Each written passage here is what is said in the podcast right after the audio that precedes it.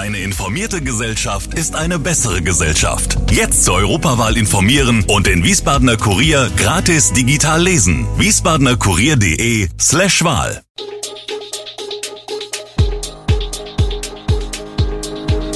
Gude, unser morgendliches News Update.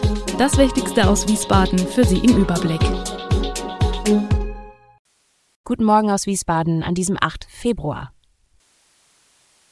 CDU möchte Poller statt Security-Personal auf Festen, neuer Burgerladen eröffnet in der Moritzstraße und Personal in Arztpraxen streikt. Das und mehr hören Sie heute im Podcast.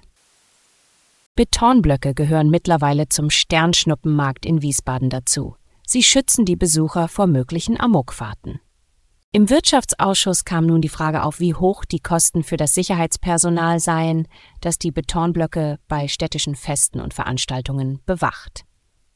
Das Ordnungsamt verfüge über 64 Betonblöcke als mobile Sperren, die mit Stahlseilen miteinander verbunden werden. Im vergangenen Jahr kostete das Sicherheitspersonal für Wilhelmstraßenfest, Weinfest, Herbstmarkt und Co. knapp 130.000 Euro.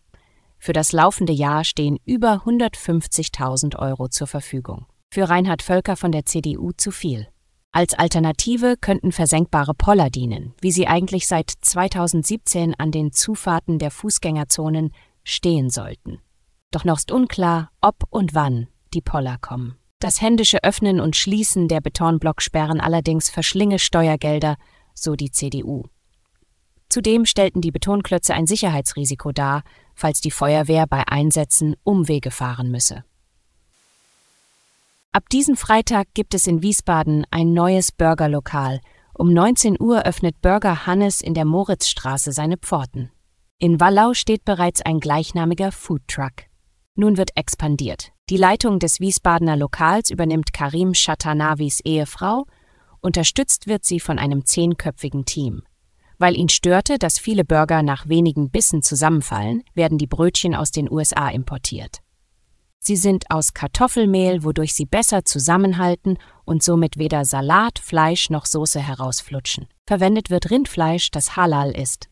Außen knusprig gebraten, innen saftig. Um die Qualität zu gewährleisten, ist die Karte mit vier Burgern überschaubar. Auf den klassischen Burger folgt der Cheesy mit Käsesoße, der Yummy mit Zwiebelsoße sowie Zwiebel sein Vater mit karamellisierten Zwiebeln. Die Burger sind eher klein, deswegen empfiehlt Chatanavi, immer zwei zu essen. 30 Plätze stehen zur Verfügung, im Frühjahr weitere im Außenbereich. In der Markstraße 12 in der Wiesbadener Innenstadt hat am Mittwoch die Küche einer Wohnung gebrannt.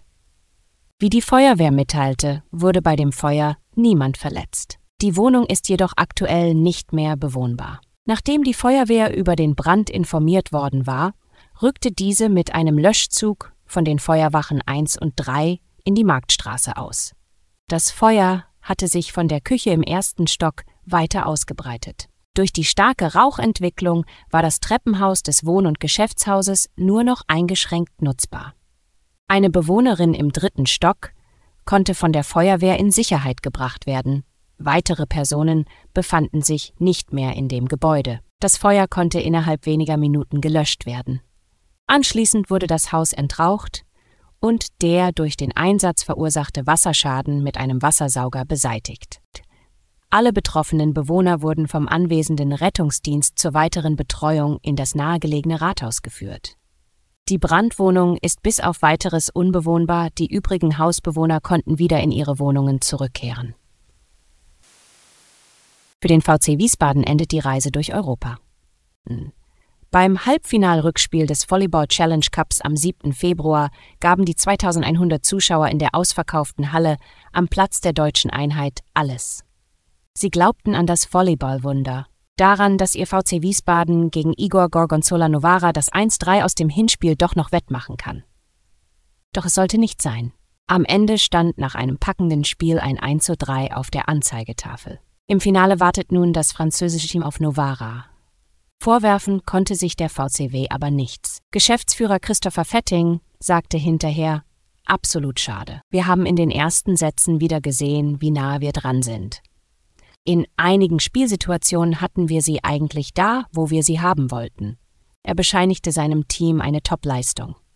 Viel Zeit, um durchzuatmen und die Europapokalerlebnisse sacken zu lassen, haben die Wiesbadenerinnen kaum. Schon am Samstag steht das erste Spiel der Bundesliga-Zwischenrunde gegen den USC Münster an.